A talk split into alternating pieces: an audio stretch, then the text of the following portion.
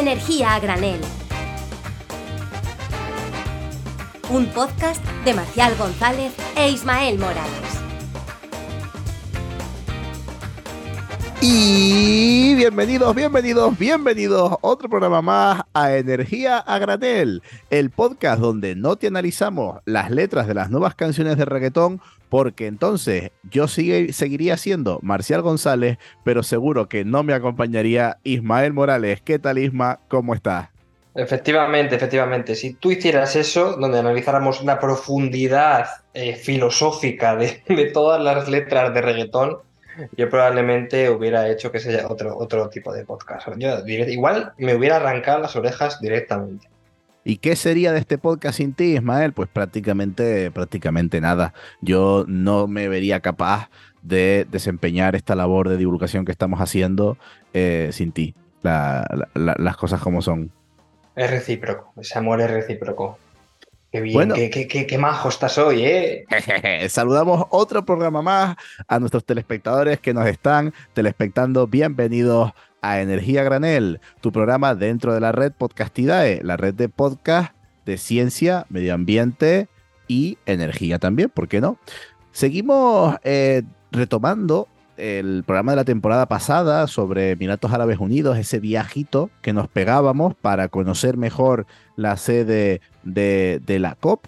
Y bueno, Ismael, todavía quedan cortes, no está la COP viva, está eh, eh, en plena efervescencia. Exactamente, está en ebullición, están todos los pasillos con los rostros desencajados, intentando sacar filtraciones. Oye, oye ¿qué acabas de decir del petróleo? Que la continuidad, que vamos a tener que seguir utilizando vehículos de combustión. O sea, ahora mismo es una amalgama que, como bien saben, los periodistas no, no vamos, está, tienen el cielo ganado ahora mismo, porque eso tiene que ser una barbaridad. Eh, porque recordemos que lo que nos llega a nosotros es unas declaraciones o un proceso de depuración de información que eso tiene que ser, como tú lo has dicho, como una olla expresa, ahora mismo todo lleno de burbujitas, todos los países, todos los lobistas. Ojo, recordemos que lobistas buenos y lobistas malos.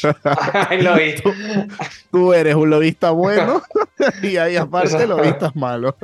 Exactamente, hay que recordarlo, que lobista tiene muchas connotaciones eh, negativas y peyorativas, pero hay lobistas buenos, aunque estamos mucho peor pagados y tenemos muchos medios, medios y amistades con, con el alto comisionado, como se suele decir. Pues entre toda esta amalgama de noticias que estamos comentando, yo te pregunto, Ismael, las que nos traes hoy vienen volando o vienen cojeando, según sean malas o buenas. Esto es al final como, como una de cal y otra de arena. ¿Cuál es la buena? Pues bueno, se supone que aquí yo te pregunto si vuelan o si cojean y tú me cuentas la noticia que me quieras contar y ya está. Exactamente, bueno, pues esta va cojeando y la verdad que es una buena noticia y es una declaración que han hecho 11 países, entre ellos España, eh, donde se comprometen a eliminar los subsidios a combustibles fósiles. El otro día vi una entrevista a María Neira, que es la directora de la OMS, y decía que con todos los subsidios fósiles que hay actualmente, que se dan actualmente a, la extracción, proceso de refinado, distribución de petróleo y de gas, si todo eso se quitara, podría cubrir el 70% de una sanidad pública universal para todas las personas, 8.000 millones de personas que habitan en el, en el planeta Tierra. Entonces, para que nos hagamos una idea de la cantidad de millones y eh, la importancia de esta declaración, que obviamente no se va a destinar, ojalá, ¿no? a una sanidad pública universal, sino a otras tecnologías que permitan limitar ese aumento de temperatura promedio global de 1,5 1,5 grados. Entonces, eh, al fin y al cabo, estos compromisos se alinean ¿no? con toda la reforma que ya existe a, eliminar esos subsidios a los combustibles fósiles, que también está dentro de los Objetivos de Desarrollo Sostenible, que es el ODS 12, ¿no? de la Agenda 2030, la agenda malévola, la agenda de reconversión que nos va a atar a los infiernos. Y también eh, es una declaración que hizo la Organización Mundial del Comercio allá por junio de 2022. Claro, hay que recordar que la, transparencia dentro de quién da esos subsidios a los combustibles fósiles es prácticamente nula. Eh, te tienes que meter en, los planes estratégicos y económicos de los diferentes bancos, los diferentes fondos de inversión para encontrar quién está subvencionando esas tecnologías actualmente. Y, Entonces, bueno, Y yo creo que esto es algo positivo porque en parte significa que estamos consiguiendo que se identifiquen las inversiones en combustibles fósiles como algo negativo, algo que se quiere esconder. Es decir, ya hemos llegado a un punto, bueno, ya sea para el lado de greenwashing o no, pero ya hemos llegado a un punto donde ninguna empresa saca pecho y diciendo yo, yo invierto a tope en combustibles fósiles y, me encanta gastarme el dinero en gas y en petróleo ahí a tope. O sea, no lo hace. Sí, sí, ahora, es civilino. claro, claro, ahora lo siguen haciendo igual, pero les da como, como vergüencita y eso está bien porque poco a poco vamos mellando en, la opinión de la sociedad y, en cómo quieren dar imagen estas, estas empresas y bueno, pues poco a poco, piedra sobre piedra, conseguiremos eh, edificar una cultura climática interesante en este mundo. Exacto, grano no hace granero, pero ayuda al compañero. es la segunda vez que me cuela este dicho, es que me encanta, es que me encanta la, sabiduría popular eh, de, La Mancha. Pero bueno, Ismael, tengo que decirte, yo me quedo con muchas dudas de qué está pasando en esta COP, mm, qué movida. Nosotros estuvimos el programa pasado por ahí, pero como que, como que no nos entramos mucho, entonces me voy a sumergir en, todo este estrés y ansiedad que es la, cumbre por el clima y voy a intentar traer alguna voz experta que pueda hablar sobre este tema mejor que nosotros dos. ¿Qué te parece? Por favor, porque nosotros desde la lejanía, al fin y al cabo, no tenemos ni idea de lo que sucede dentro. Pues a ver si tengo suerte y volvemos en un momentín.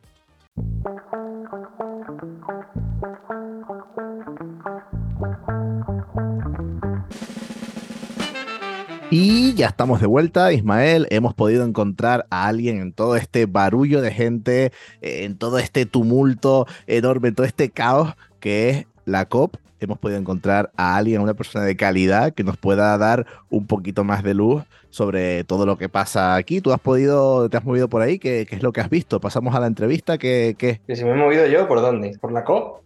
Claro. Sí, ayer estuve ahí. Yo sé de uno en mi trabajo que está ahí, que va, que viene, Dubai, Bruselas, pero bueno, en este caso no lo hemos traído. Otro, otro día, otro día traeremos a, esa persona de la que me estás mencionando. Pero hoy, eh, afortunadamente, tenemos aquí una persona que sí, que está todos los días eh, en la COP.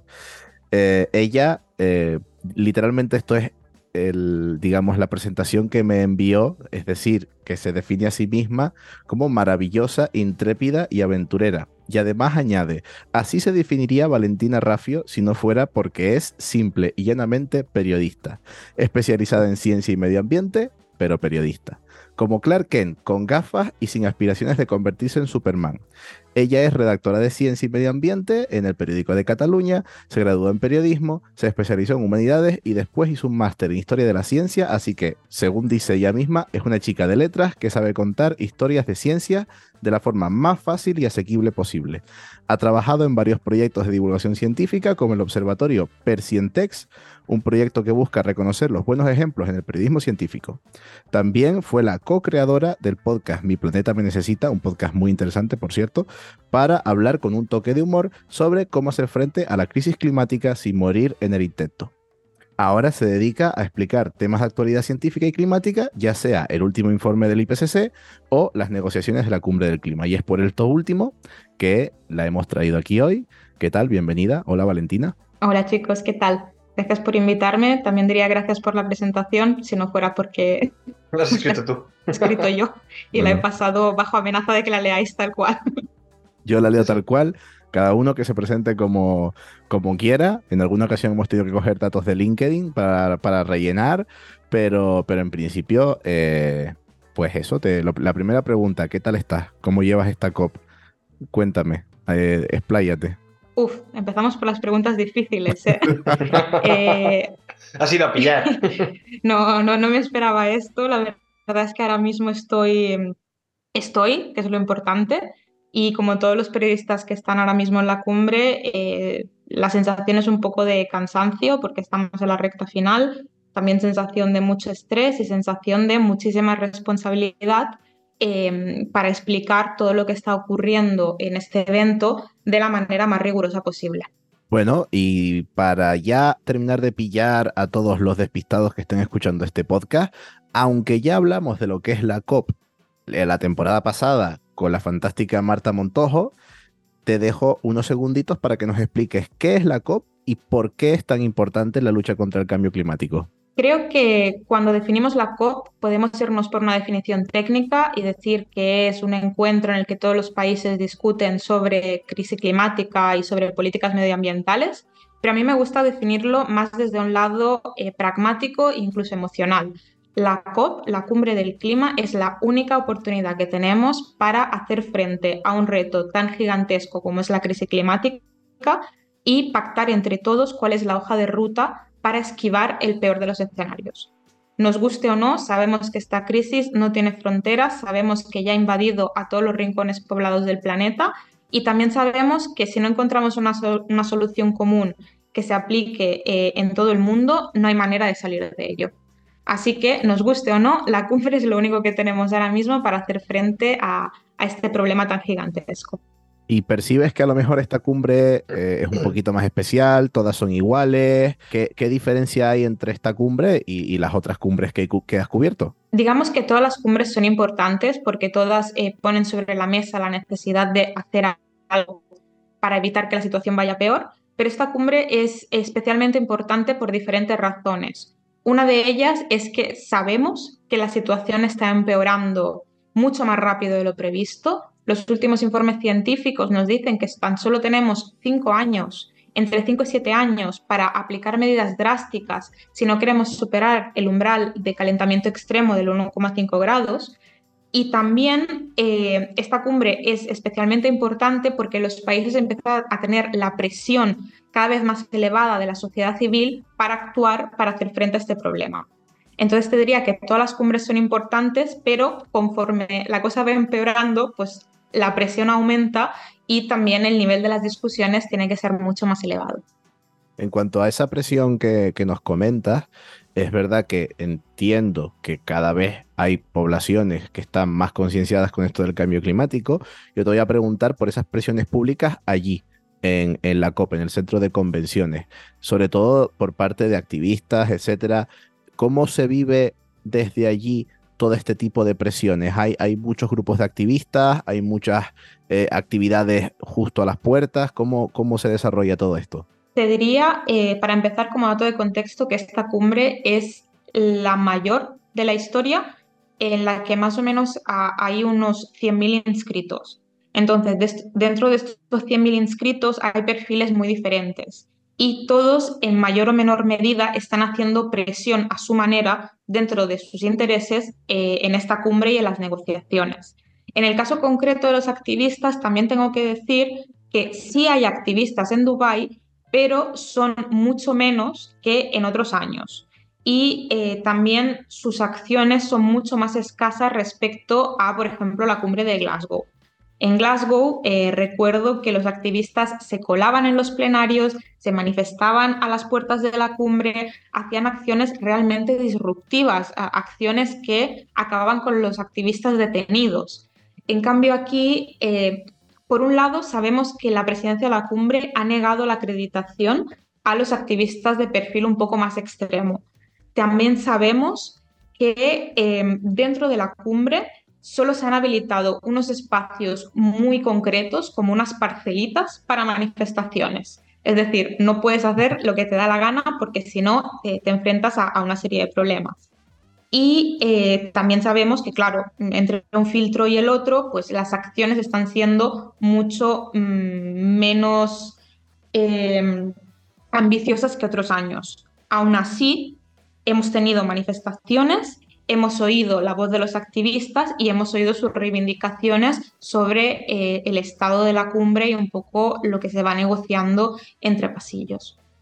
Por lo que entiendo, eh, ¿crees que se han podido ver limitadas este tipo de protestas en tanto en cuanto, pues quizás Dubái o Emiratos Árabes Unidos es un país que respeta quizás algo menos los derechos humanos de lo que los respeta acá, eh, bueno, Gales o, Reino Unido? Por supuesto, si esta cumbre o estas negociaciones no tuvieran lugar aquí, estoy segurísima que los grupos activistas estarían haciendo acciones mucho más contundentes.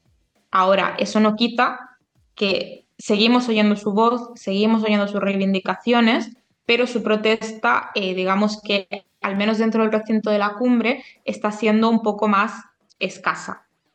Aún así, eh, también hay que tener en cuenta que fuera de Dubái, en otras partes del mundo también se están dando protestas. No sé si lo habéis mm. visto, que hay grupos activistas en Italia que han teñido canales y ríos de, verde para denunciar un poco la lentitud del proceso de negociaciones.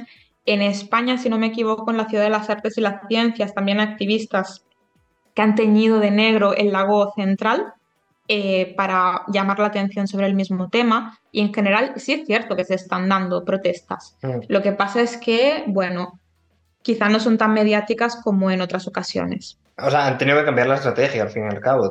quiero decir, tú no te vas a jugar el pellejo por denunciar algo que puedes hacer perfectamente desde otro tipo de actividad, ¿no? O sea, es curioso, ¿no? Porque justamente en un país petrolífero donde esperábamos, pues por X o por Y, que las protestas fueran mayores, al fin y al cabo esa represión, mm, derechos humanos un poco más eh, digamos, reducidos, pues lo que está provocando es que haya cambiado esa estrategia. Pero no, me parece, me parece muy curioso lo que, lo que comentas, porque si se vuelve a repetir en, otras COPs esto, que sea un país petrolífero, y normalmente los países petrolíferos o, asistas coinciden con mm, monarquías autoritarias, etc., eh, bueno, no sé en qué punto deja eso sobre todo por la labor del periodismo, ¿no? Porque sí que es verdad que el foco está tan centrado, como tú dices, en Dubái, que esas acciones en, en, Valencia o esas acciones en Italia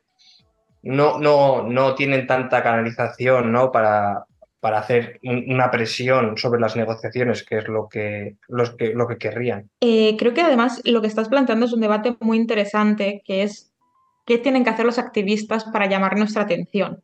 Claro. Y solo hace falta ver todas las acciones que han, tenido lugar en el último año para ver que la protesta mainstream, la, protesta de salgo a la calle con una pancarta y, hmm. grito cuatro, cuatro, cánticos y ya está, eso ya no sirve. Porque la gente ya lo ha visto, eh, la gente ya está acostumbrada a eso. ¿Cuál es la única protesta de la que hemos hablado realmente con mucha intensidad los medios, la sociedad, las redes sociales? cuando los activistas se liaron a martillazos con un, con un cuadro. Entonces, eh, ¿cuál es el mensaje al revés? ¿Los activistas tienen que llegar a extremos para que hablemos de sus reivindicaciones?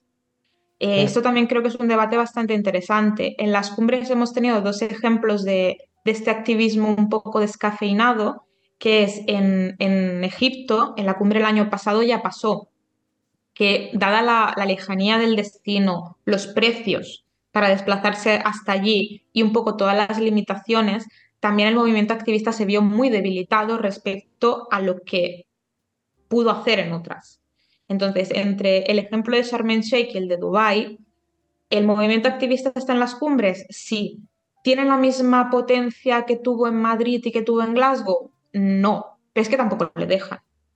Claro, o sea, yo te digo que parece que es como una estrategia de los propios organizadores de la cumbre, ¿no? Para digamos, diluir el mensaje. Claro, si amenazo, si amenazo con pegarles un tiro, a lo mejor pues se cortan un poquito con lo que están pensando hacer.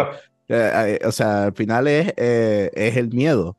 Digo sí, no, porque también a veces no es una limitación tan explícita como te voy a encarcelar, sino es algo más, vamos a decir, sutil como te deniego la autorización, por ejemplo, ya está, no entras, y si no entras, pues ya no vas a hacer nada más. O cosas como el simple hecho de organizar una cumbre en una ciudad tan extremadamente cara como Dubái o tan extremadamente cara como Sharm el Sheikh hace que mucha gente no pueda ir. Y ya está.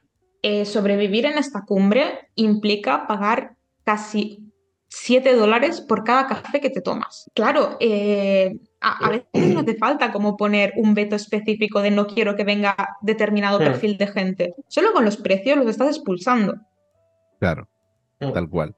Sobre, sobre esto de las protestas activistas, no voy a dejar de pasar la oportunidad de recomendar eh, un capítulo de tu podcast, Valentina, que se titula ¿Son efectivas las protestas climáticas en los museos? de, tu podcast En mi planeta Princesita. Creo que, eh, sin, o sea, no es porque estés aquí, pero creo que eres una de las personas que mejor ha sabido darle hilo discursivo a, todo esto de las protestas en los museos y demás. Lo dejo pendiente por si alguno quiere ampliar la información a este respective. Y sobre también la efectividad de las protestas, te lanzo la otra pregunta eh, otra observación que, a lo mejor se me ocurre a mí de esto de la, de la COP y es las protestas de los activistas. ¿Hacia dónde van enfocadas? Es decir, van enfocadas a los medios porque saben que hay un montón de medios y bueno, pues es una oportunidad para tener un foco y un altavoz muy importante.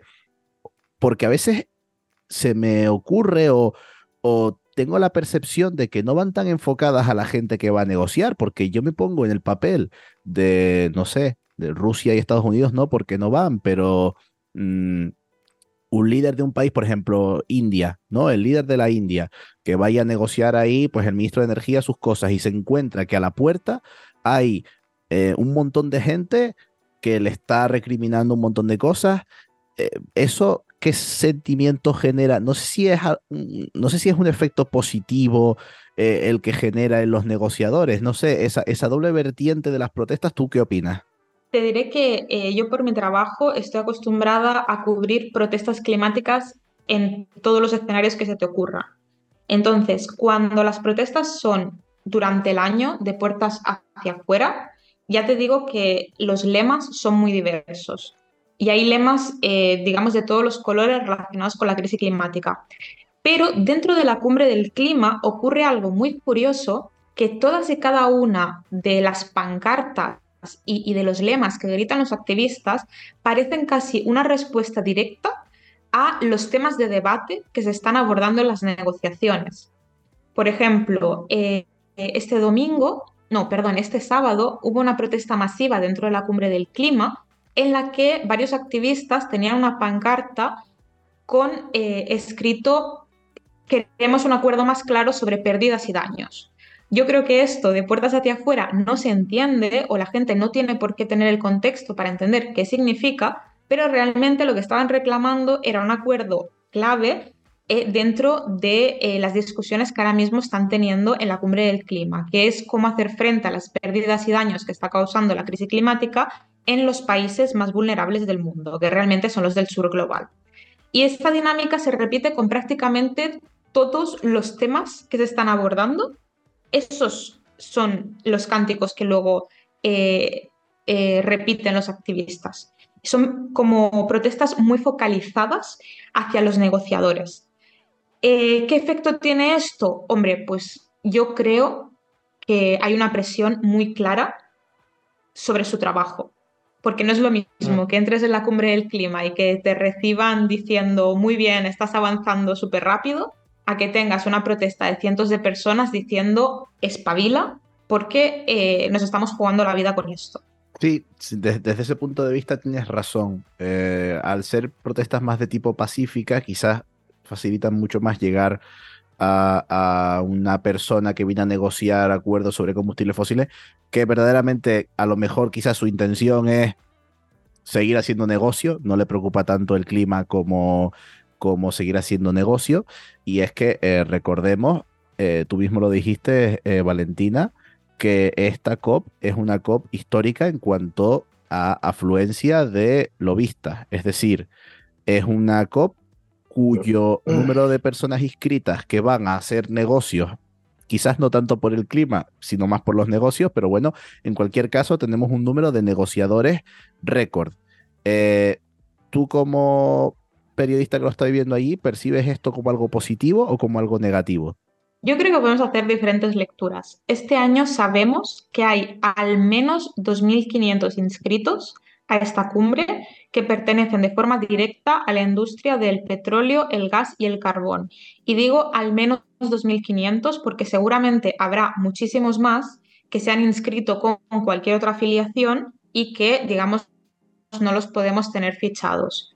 Entonces, por un lado, preocupa que haya tantísima gente defendiendo el lobby de los combustibles fósiles en unas negociaciones que están intentando acabar con, con todo este sector, pero por otro lado también es una muestra de que lo que se está debatiendo en Dubái realmente es importante y realmente puede ser un punto de inflexión. Porque si no, ya me dirás tú qué hace esta gente viniendo hasta aquí para, para asistir a las negociaciones, ¿no? Proteger sus negocios, quizá. O sea... No, pero puede ser una presión positiva o negativa.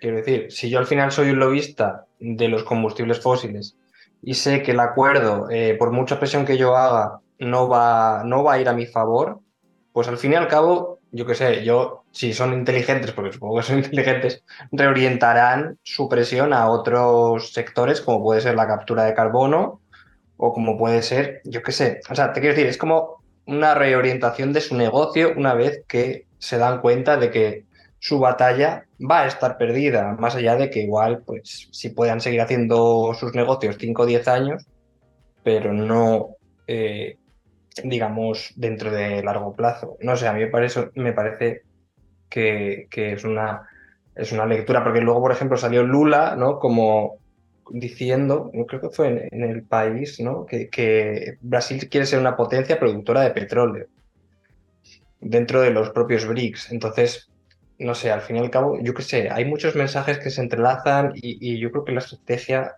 está clara que los lobistas petroleros y gasistas van a, defender la captura de carbono, mientras que mm, diversifican un poco ¿no? su negocio a renovables y, otros, y otras tecnologías. No sé, esa es un poco la impresión que me da desde fuera, pero tú seguro que tienes otra mejor que la mía. No, no, sí, yo creo que lo importante de este debate es entender que realmente estamos ante un tema muy complejo, con muchos matices, y que no podemos eh, sentar cátedra y ser catastrofistas mm. y eh, decir, mm, son señores que van a eh, solo defender el petróleo y solo tal. Porque seguramente, por supuesto, que están allí para defender su sector, pero, oye, si han venido tantísimas personas, es que realmente notan que se les está acabando el chiringuito. Y quizá eh, en este proceso intentan como encontrar alternativas o intentan lo que sea. Pero quiero decir, eh, creo que es un poco un error coger y decir, vale, una cumbre que se está haciendo en Dubái, que la está presidiendo un señor que además es el director ejecutivo de la petrolera eh, estatal emiratí y que además de tantos combustibles fósiles, mal todo, ya está. acabamos, lo tachamos de eh, del peor de los escenarios ha acabado. No, porque pese a todo, el debate está allí. Y creo que es muy importante decir que la cumbre de Dubái es prácticamente la primera que se está focalizando tantísimo en este debate y que está abriendo verdaderamente el melón. Hasta ahora era una cosa que estaba en el aire, pero que no se puso por escrito hasta Glasgow, que en Sharm el Sheikh se quedó como un poco suelto y que ahora, ahora sí, nos estamos centrando pese a todo, ¿eh? nos estamos centrando en esto. Bueno, es reseñable, cuanto menos. Y eh, ante todo este movimiento, ese trasiego de gente, lo, que nos interesa mucho también, sobre todo, es eh, dónde, o sea, cómo desarrollas tu papel en medio de, todo este, de toda esta guerra de, negociaciones. Es decir, ¿Cómo, ¿Cómo realizas tu trabajo allí? ¿Qué, cuéntanos, ¿cómo es un día normal allí? ¿Cómo vas detrás de las informaciones? Eh, ¿Andas corriendo para un lado y para el otro? ¿Cómo te enteras de las cosas? Cuéntanos cómo es un día en tu vida en la COP. Eh, mi trabajo lo hago como puedo y, lo mejor que puedo. Y yo creo que es un poco la dinámica que estamos siguiendo todos los periodistas que estamos aquí. Eh, nuestros días empiezan relativamente pronto porque desgraciadamente a la gente le gusta muchísimo madrugar, cosa que jamás entenderé. Em, nuestro trabajo consiste en estar un poco en diferentes frentes, porque en la cumbre creo que una cosa muy importante a destacar, hay muchísimas capas y hay muchísimas cosas que ocurren a la vez. Por un lado tenemos las negociaciones que eh, en algunos casos puedes seguir a través de plenarios o a través de reuniones abiertas, pero que en muchos otros casos eh, se desarrollan en reuniones bilaterales secretas, que mm, no hay manera de, eh, de poder seguir. Entonces, si tu objetivo es explicar eso, tienes que o seguir los plenarios o ir preguntando por los pasillos a gente totalmente desconocida cómo va el tema. Entonces ahí pues te puedes llevar las, sorpresas que quieras. Eh, después, paralelamente a, todo lo que es negociaciones, en las cumbres también se, forjan una serie de acuerdos eh, bilaterales o, acuerdos, digamos, más de grupito, en el que un número de países se compromete a X y lo van anunciando durante el evento. Pero esto es como un poco al margen de las negociaciones de la cumbre. Y luego, finalmente, eh, en los más de 500 hectáreas que ocupa el recinto de la cumbre, se realizan miles y miles de charlas cada día. Entonces, pues tú allí también puedes ir y puedes eh, informar o puedes enterarte de las diferentes discusiones que están habiendo.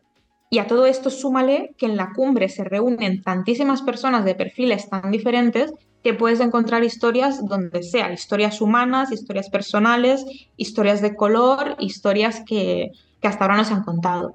¿Alguna historia que, que hayas vivido tú, por ejemplo, que nos digas, ah, pues mira, conocí a el embajador de Tuvalu en Uzbekistán y me contó que tienen una movida con el pastoreo de la cabra montesa de no sé dónde y, a lo mejor que te quedaste flipando. Eh, yo te diré que mi especialidad en, en las cumbres es activar un imán para buscar historias graciosas.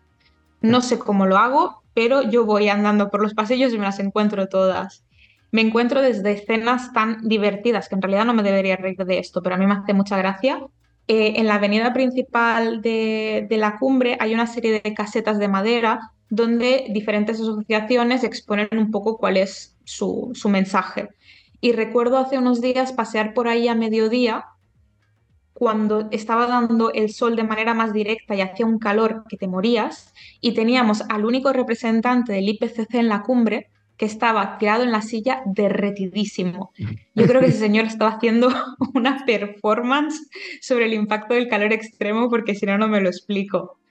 Em, también en, estos días me he encontrado historias tan curiosas como eh, cada día a las 6 de la tarde se entrega el premio al fósil del día que básicamente tienes a un grupo de activistas disfrazados de dinosaurio fósil, por decirlo de alguna manera, es que no sé cómo explicar esa escena tan, tan curiosa, eh, en el que se entregan premios a los países más contaminantes e hipócritas de la cumbre.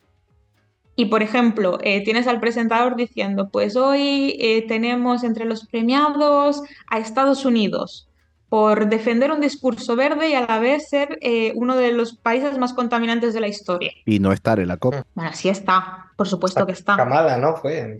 Esto también es importante, o sea, en la primera semana, en los primeros días de la cumbre, hubieron los discursos políticos. Y allí, por ejemplo, sí que fue muy sonada la ausencia de Biden, aunque después acabó yendo Kamala. Ahora bien. Pero Biden puede ser por problema de salud perfectamente, porque ese hombre está ya para. Oh, yo sé, a lo mejor le venía mal. Dubái con 40 grados, o sea. Claro, a lo mejor le da un golpito de calor al señor. Puede salir con los pies por delante, exactamente. Exacto. Vamos, que yo no me meto en la agenda de este señor, él sabrá por qué no ha venido. Pero eh, Estados Unidos tiene una delegación aquí negociando. Claro. Todos los países han enviado sus delegaciones a negociar. Mm. Eh, España tiene su delegación y eso no significa que esté aquí Pedrito Sánchez eh, indicando qué hay que hacer. Bueno, pero hay alguien mejor que Pedro Sánchez. Que está Teresa. Teresa Rivera. Teresa presidenta, Teresa presidenta. Hombre, por supuesto, porque además está ejerciendo un papel clave en las negociaciones, además tiene un mensaje muy claro sobre qué hay que conseguir en esta cumbre y, la verdad es que está dando pasos muy, muy en firme. Y una duda, pues ¿Cómo, puedes priorizar dentro de este caos, más allá de tu imán para historias así eh, humorísticas, ¿cómo, ¿cómo, priorizas en el día a día dónde ir, porque esas 500 hectáreas tienen que ser una locura, ¿no? Y tiene que haber mil negociaciones a la vez. Imagínate, yo qué sé, hay una de metano, otra de petróleo y otra de rehabilitación energética. Eh, ¿Cómo te organizas un poco dentro de esa amalgama? Porque tiene que ser Eh, una... Como puedo, como puedo, sinceramente. Parando, parando para llorar de vez en cuando. parando para llorar de vez en cuando, parando por un café de vez en cuando. He descubierto que hay un sitio que tienen helados, cosa que también me está viniendo bastante bien. Eh, pero digamos que creo que cada periodista tiene un poco su agenda de cuáles son los temas que más le interesan y luego es moverte un poco por instinto, por instinto y por sentido común. Yo en estos días que las negociaciones estaban un poco más eh, en el aire, me he centrado en explicar historias humanas, me he centrado en explicar anécdotas, me, me he centrado en estas cosas, pero a partir de mañana, que, bueno, a partir como de la recta final de, de- de esta cumbre, cuando ya los acuerdos se van perfilando más, no te puedes permitir el lujo de eh, voy a contar una historia de un señor que me he encontrado. Ya tienes que centrarte en eso y ya eh, también hay como un sentimiento de compañerismo entre todos los que estamos aquí y nos ayudamos mucho de, vale, hoy que hay, hay esto, esto, esto, hay esta rueda de prensa importante, eh, hay este briefing y hay este off y nos organizamos y vamos a todo. Entonces es un poco cada uno como puede, que a veces nos equivocamos, ojo, eh, que, que tampoco, tampoco pasa nada, pero hay que decirlo. ¿Y tienes alguna posición activa? Me refiero, ¿los periodistas tienen alguna posición activa en todo esto o se limitan a hacer mero seguimiento y a cazar eh, declaraciones por los pasillos? Es decir, te dan, dan oportunidad a los periodistas a preguntar, incluso diría a ser un poco incómodos, o verdaderamente las negociaciones es algo que pasan y, y los periodistas se limitan a mirar y escribir y cuando pueden, pues mm, preguntar en petit comité. ¿Cómo, ¿Cómo es la labor de un periodista allí? Claro, o sea, si, si la pregunta es explícitamente sobre las negociaciones, eh, te diré que las negociaciones ocurren a tan alto nivel que es prácticamente imposible que ninguna persona de a pie de calle pueda intervenir o pueda mm, presionar para eh, modificar el resultado. Entonces, los periodistas podemos informar de esto, mm, podemos seguir los plenarios, podemos ir a todas las ruedas de prensa que se convocan para explicar el estado y podemos preguntar lo que nos dé la gana. Nadie te dice no preguntes esto. Ahora, los delegados, los negociadores, también están en su derecho de contestarte lo que ellos quieren. Y tú puedes repreguntar y repreguntar y repreguntar que si ellos no te quieren dar eh, esa información, pues es que es lo que hay. Tú tampoco puedes mm, ponerle un cuchillo en la, en la yugular a un negociador para que te dé una información que quizás es secreta o quizás si te la da hace saltar por los aires una parte de la negociación. Creo que en, este sentido nuestro rol no es sacar ninguna primicia sobre las negociaciones, sino explicarlas de la manera más clara posible y más rigurosa posible. Entonces, ¿tú, tú no crees que hay un papel del periodismo, digamos, movilizador de la opinión pública para que pueda presionar de alguna manera en un favor o en otro, en una dirección o en otra, las negociaciones? ¿O crees que eso está a tan alto nivel que una portada de The Guardian sacando X no puede activar de alguna manera una negociación o en, un sentido o en otro? Creo que es una muy buena pregunta porque distingue un poco el papel del periodista individual al Mm. papel del periodismo como concepto Exacto. y como palanca para movilizar. Eh, tú como periodista individual, mm, aunque en una rueda de prensa hagas la pregunta más incómoda del mundo, no vas a impactar en una negociación. Pero como periodista, lo que sí puedes hacer es explicar lo que está pasando, conseguir que tu medio se haga eco de ese problema y que a partir de ahí la sociedad civil empiece a también hacerse eco de ese debate y a partir de allí sí que puedes incidir. Pero claro, eso estás, implica como muchísimos pasos que no siempre se dan. Yo no sé, ¿no? Si la gente está siguiendo la última hora de la cumbre del clima y a cada pequeño titular hay como una pequeña revolución para presionar. Te diría que eso no ocurre, porque a la gente, pues, no está pendiente de esto al minuto al minuto. Eh, ¿Alguna vez te han censurado alguna pregunta a ti o a tus compañeros? Eh, ¿O has notado que un periodista a lo mejor que ha hecho una pregunta que no debía o que se ha metido en algo que no debía, eh, se le ha apartado o has visto algún tipo de, censura al respecto dentro de la COP? Te diría que no. sé que el tema de, de la censura suena como muy muy, muy guay, muy misterioso, muy de la profesión. Es morbo, es morbo. Pero, pero sí, sí, sí, es súper morboso y todo el mundo es como, oh, ¿alguna vez te han censurado? Eh, no, sinceramente no es algo que, que suele ocurrir, sobre todo porque, ya te digo, tú puedes lanzar la pregunta que quieras, pero también tienes que tener en cuenta que la persona al otro lado te responde como quiera y no nos engañemos, son diplomáticos, son gente que sabe cómo contestar, están entrenados para dar una buena respuesta. Entonces, ¿qué te van a censurar? Eh, quedan peor ellos si te censuran. Mm. No, claro, igual se tira cinco minutos hablando y no ha dicho nada, ¿no? Eh, sí, sí, sí, o le dan la vuelta y acaban hablando de lo que ellos quieren. Sobre, sobre la labor del periodismo, eh, te queremos dar una sorpresa y es que le hemos pedido a nuestra amiguísima Marta Montojo que te haga una de las preguntas eh, de, esta entrevista. Así que, mm, bueno, adelante Marta. Hola Valentina, yo quería preguntarte por qué consideras que es importante cubrir estos, estos encuentros, estas cumbres del clima y cómo valoras eh, que, que es esta cobertura, sobre todo con esta última cumbre, en los, en los medios españoles? ¿Qué es lo que estás detectando y qué crees que se, que se podría mejorar? Bueno, lo primero, muchas gracias a, Marta por esta super pregunta. Yo no voy a comentar nada. Valentina, la respuesta es toda tuya. En primer lugar, decir que me encanta que Marta me haga esta pregunta porque ha sido objetivamente el tema de discusión estrella de eh, casi todos los días en esta cumbre que Marta y yo eh, tenemos la suerte de, haber coincidido aquí, también tenemos la suerte de compartir muchos ratos de café y a veces de, comer juntas. Entonces, yo creo que es muy interesante hablar de la cobertura mediática que se está haciendo de esta cumbre en concreto, porque creo que somos muchos los que tenemos la sensación compartida de que no se está haciendo todo lo bien que se debería. Cuando hemos empezado esta charla os decía que esta cumbre en concreto es muy importante, tenemos una responsabilidad histórica de explicarla bien, porque lo que se negocia aquí puede marcar el futuro del planeta.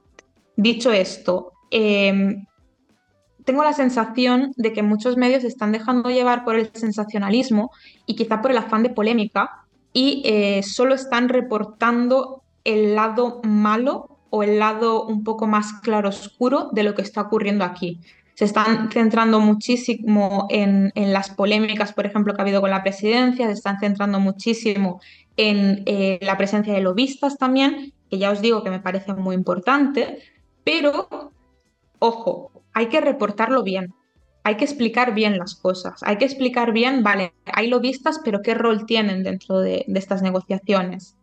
Y a su vez también eh, estoy observando un ejercicio que me parece muy responsable y perdonadme que lo diga así, pero me parece una pereza intelectual increíble, que son todos aquellos medios de comunicación que están tachando de fracaso esta cumbre cuando todavía faltan días para que acabe. Entonces, eh, si tú crees en este proceso y sabes que este es el único camino posible para solucionar el tema, ¿cómo te atreves a, tachar algo de progreso si eh, todavía no tenemos, por ejemplo, los borradores o todavía no tenemos eh, nada sobre lo que discutir. Mm. Claro, yo creo que aquí mm, habría que hacer quizá más un esfuerzo de explicar las cosas bien antes que buscar la polémica fácil. Claro. yo entiendo que había muchas ganas, siendo un país productor de petróleo con Al al frente, pero al final es un, un arma de doble filo, ¿no? Porque sí, bueno, intentas generar polémica, vas a conseguir más visualizaciones, pero en el público que te sigue y que, eh, digamos, lee la copa al día, que es el, 2% de la población, probablemente, en España por lo menos, va, a generar una desazón. Y, y sobre todo va, a pensar que es un fracaso y va a coger una desconfianza tanto política como empresarial que probablemente la siguiente COP mm, es que ni, ni la siga. ¿no? Entonces yo, yo creo que es un poco que hay que ser objetivos y hay que ser veraces con lo que está pasando y que lo que tú dices, si no está borrador, igual luego cantamos victoria y los mensajes de las últimas eh, semana y media ha sido todo fracaso, ¿no? Entonces, la gente que haya seguido desde el inicio va a decir, vale, corto aquí porque ya sé que va todo mal y no me espero al final. Y al fin y al cabo, yo pues es, es un mensaje muy negativo.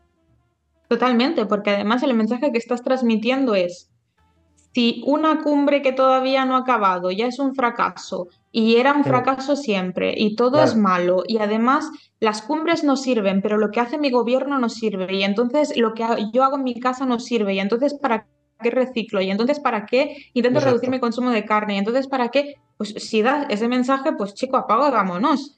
¿No? Si, si todo está mal, ¿qué estamos hablando? ¿Qué estamos hablando de hacer una transición? ¿Qué estamos hablando de hacer un cambio de estilo de vida? No tiene ningún sentido seguir promoviendo un mensaje basado en el pesimismo si luego a la vez estás reclamando cambios.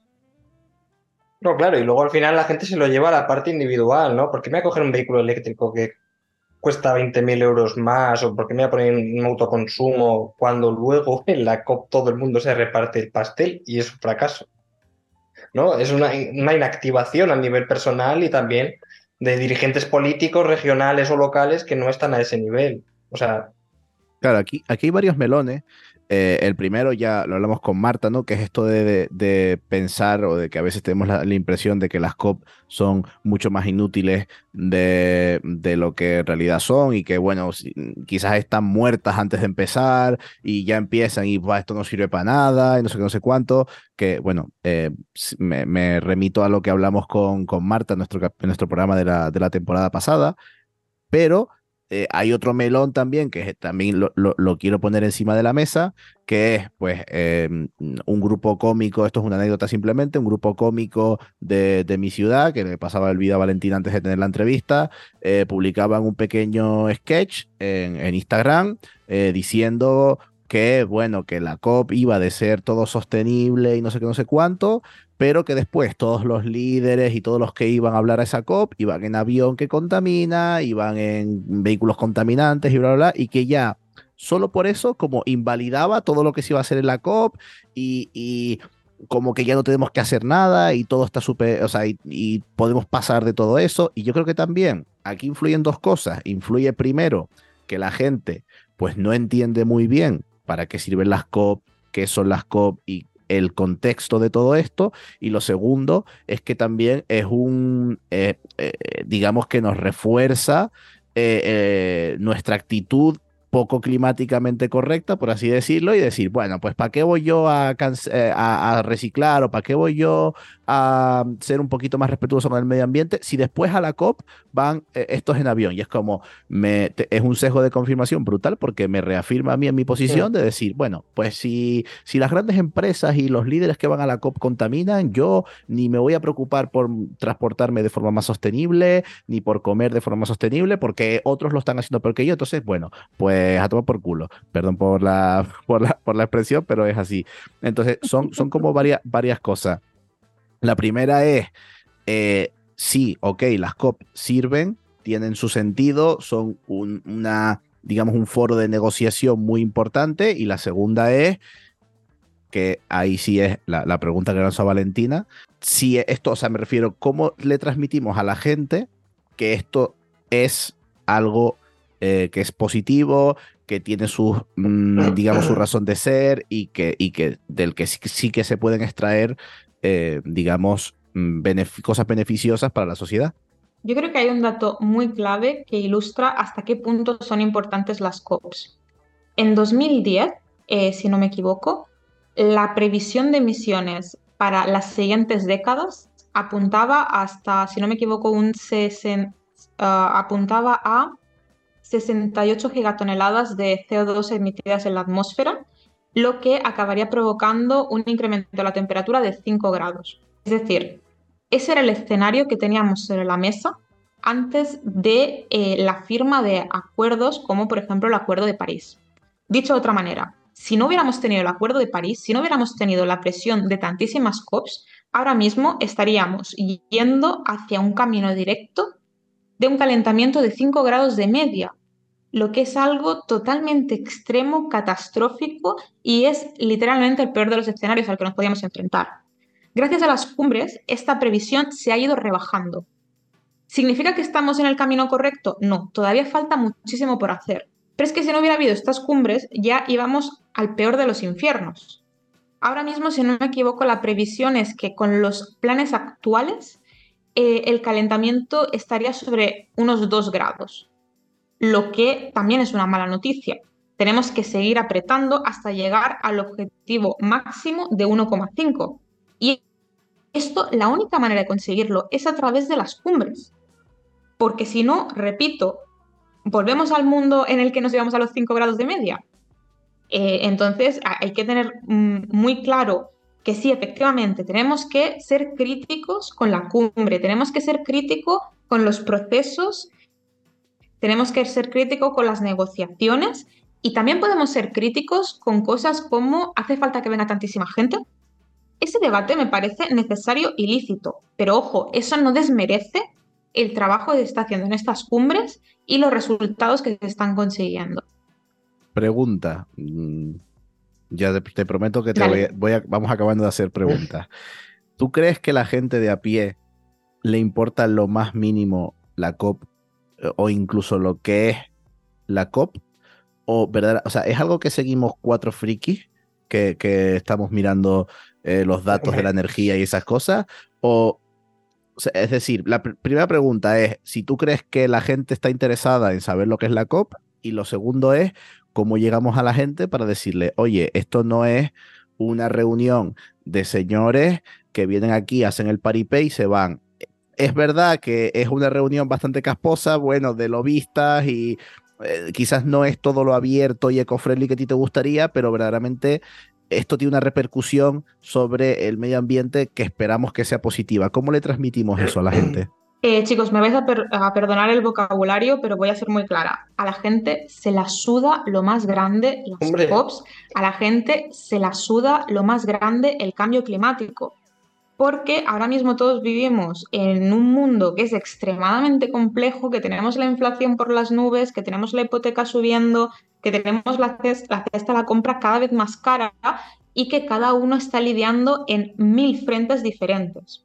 Y no todo el mundo tiene el privilegio de tener espacio mental para pensar sobre el cambio climático, para pensar sobre políticas medioambientales. Dicho esto, es más importante que nunca poner este tema sobre la mesa porque necesitamos explicarle a, la gente que detrás de todos sus problemas está la crisis climática. Y que todo esto, que toda esta crisis general que parece muy abstracta, detrás está el mal estado del planeta. Si tú eh, te preocupas porque el precio del aceite ha subido y ahora mismo una botella te cuesta 7 euros y entonces no puedes asumir no sé qué, tal, tal, tal, necesitas que alguien te explique que una de las razones que está provocando el aumento del precio del aceite es que estamos en una situación muy grave de escasez de precipitaciones, de avance de las sequías y de otros factores que está haciendo que se produzca menos y que entonces los precios sean más caros. Y esto te está impactando a ti. Entonces, número uno, la gente necesita entender que la crisis climática no es un problema abstracto, sino algo que ya te está afectando y te está afectando en muchísimas esferas y además, también hay que entender que todo esto se está intentando solucionar o se está intentando acotar en eventos como la cumbre del clima. Entonces, cuando trata esta relación y dices, oye, esto no va de salvar osos polares, esto no va de salvar un bloque de hielo en la Antártida, esto va de ti, va de tu vida, va de tu futuro y va de, de tus hijos. Entonces la gente pues ya dice, ah, quizás sí que debería estar un poco más pendiente de lo que se está eh, discutiendo aquí. Totalmente de acuerdo.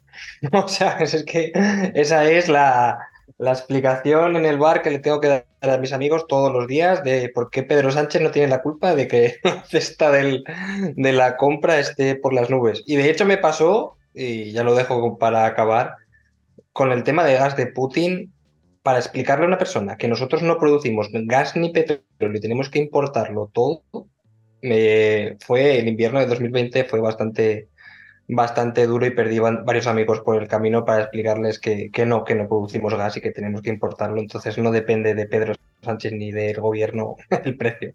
Sí. Entonces, bueno. La verdad que luchar contra el sesgo de confirmación y, y darle a la gente con la verdad en la cara que como ya decía Algor hace que, no sé, 20 años, es una verdad incómoda, obviamente, eh, es muy difícil y la gente es muy reticente a, admitir todo lo que supone el cambio climático en nuestras vidas. Pero bueno, eso es otro tema. Eh, yo como co-director de este podcast, Valentina, voy a llegar a ese punto en el que te otorgamos poderes mágicos, te damos la varita mágica de, de energía granel y te preguntamos, teniendo esta varita mágica en tu poder, ¿qué acuerdos o qué propuestas te gustaría que salieran adelante en esta COP teniendo todos los poderes mágicos que tú quieras? Eh, me encanta que me deis poderes. Os diría que si pudiera escoger uno sería volar, pero como me habéis limitado solo a, escoger algo de la cumbre del clima, voy a tener que adaptar mi respuesta. Entonces, em, mi deseo, yo creo que de todas las personas que estamos siguiendo esto, es que en Dubái se consiga forjar un, acuerdo realmente ambicioso y claro para hacer frente a todas las facetas de la crisis climática y no eh, solo aspectos puntuales, que es algo que hemos visto en otros encuentros. Necesitamos un acuerdo en el que, por un lado, se consiga eh, reducir de forma clara las emisiones de gases de efecto invernadero, un acuerdo en el que eh, se establezca el fin claro de los combustibles fósiles, a la vez que se acelera la transición energética, y también un acuerdo en el que se aborden cuestiones como las medidas de adaptación al cambio climático, que es lo que nos va a ayudar a, soportar los impactos que ya tenemos sobre la mesa, y eh, un acuerdo en el que se establezca un mecanismo claro para compensar a las grandes víctimas de esta crisis, que son los países del sur global, que prácticamente no han contribuido a, echarle gasolina al fuego y aún así... Nunca mejor dicho, jaja. Están sufriendo los efectos más graves. Jaja, quería hacer una broma de Yankee, pero me las he estropeado. bueno, no pasa nada. bueno, pues muchas gracias por tus palabras, eh, Valentina. Ismael, te tengo que decir una cosa y es que mm, se habla de energía, de combustibles fósiles, pero los biólogos, lo de la pérdida de la, biodiversidad, los usos de suelo, lo siento, chico, te vas a tener que esperar a la COP87, a lo mejor, para, tratar los temas que te interesan a ti. Este es el túnel de, las emisiones.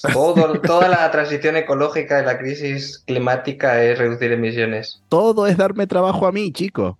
Eh, dime, Valentina. Ojo, ojo.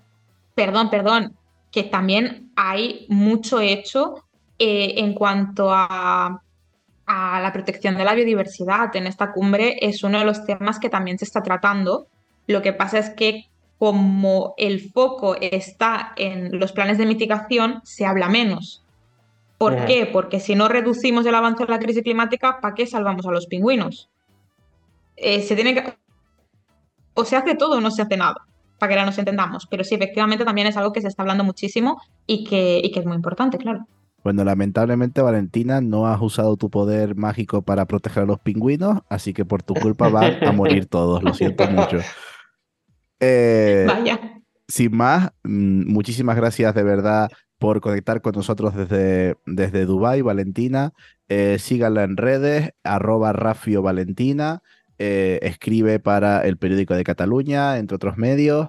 Y eh, pues no sé, Valentina, tienes un último minuto por si quieres hacer promoción de cosas o si quieres eh, hablarnos de, cosas de tu vida, la, última palabra es tuya. Que claro, como ahora me has dicho que he condenado la extensión a los pingüinos, me siento un poco mal.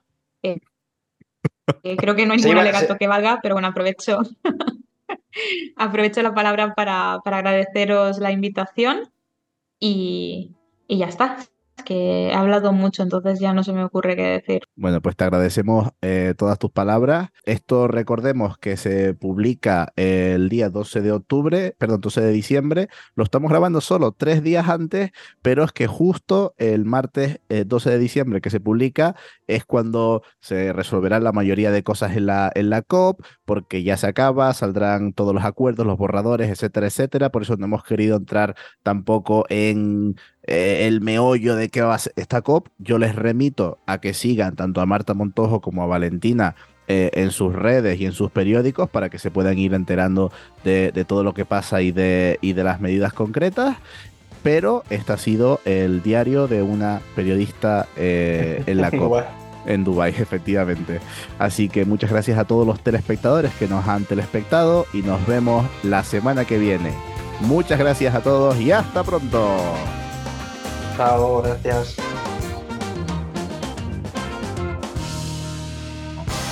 Energía a granel, un podcast de Ismael Morales y Marcial González.